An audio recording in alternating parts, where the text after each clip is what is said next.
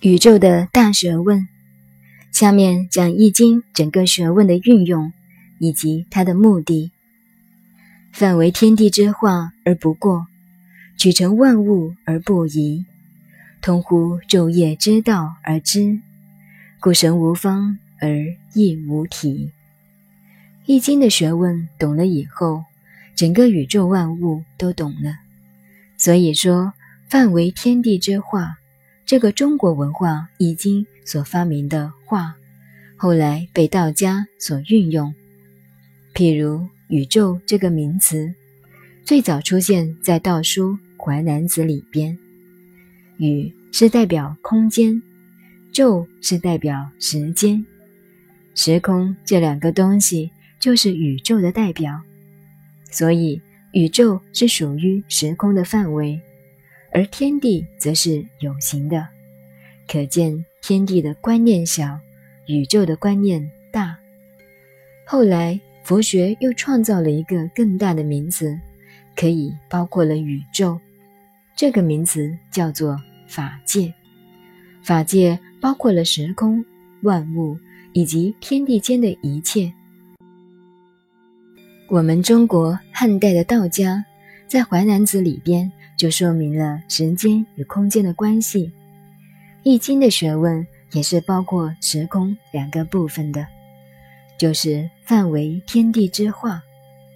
这个宇宙在我们中国文化里不认为是上帝创造的，也不是其他神创造的，没有宗教的性质。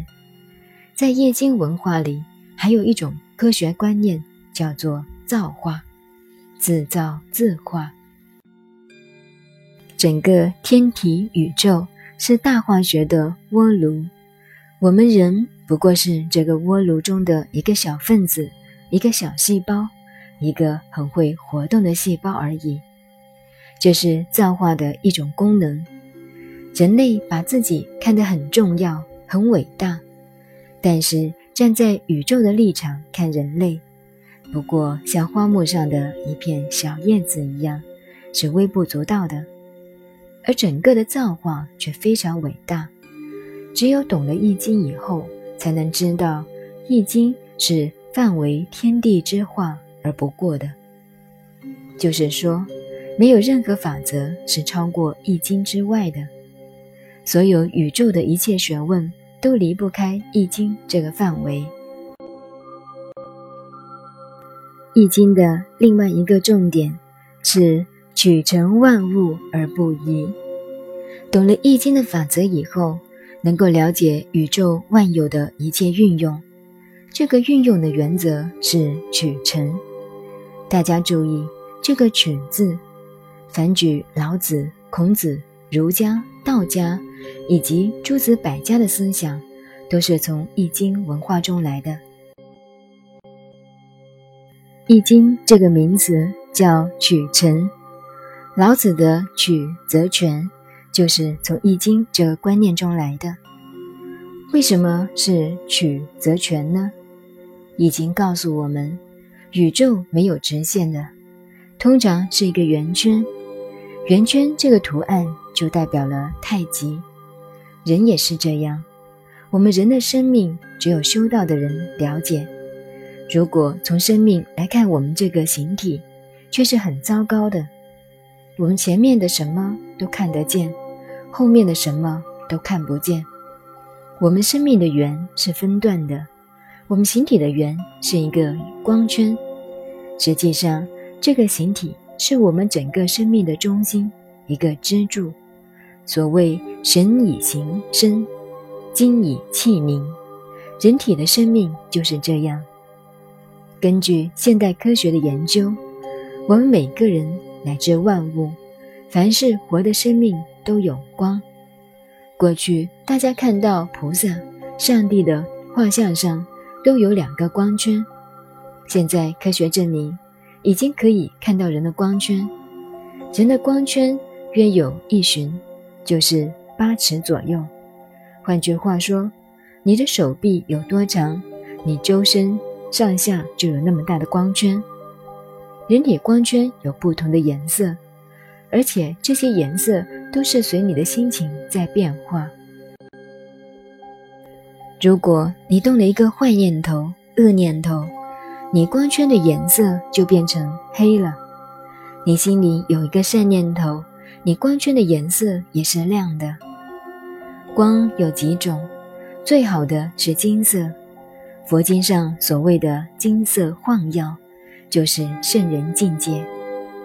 其他还有红光、黑光、白光、蓝光、黄光等。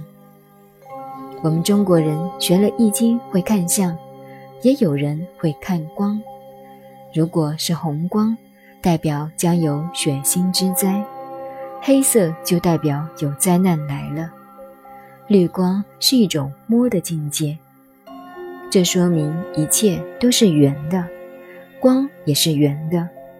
我们研究地球物理，到太空去转了一圈，还回到原来的地方。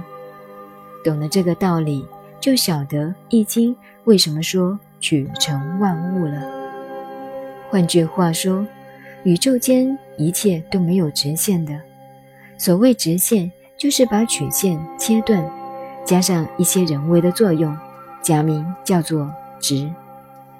真正学了易经，讲话也是要有艺术的，转个弯。连骂人也是一样，转一个弯，骂了他，他还舒服。如果你要骂一个人混蛋，他会跟你拼命；如果你说我们大家都是混蛋，他便没有什么好说的了。所以说，取成万物。但是也不能太过了，变成一个球，你又不通了。所以，我们老祖宗早就晓得宇宙万有的道理，是由曲线完成的。人生没有哪一个地方不是曲线的。大家信佛打坐修白骨观，每一根骨都不是直的，我们腰脊骨也不是直的。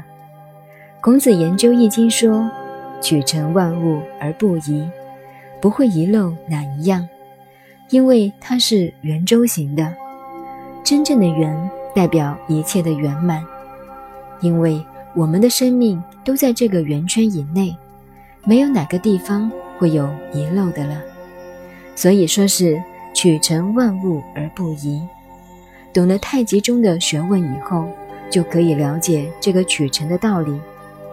老子说：“取则全，一走曲线。”就一切圆满了。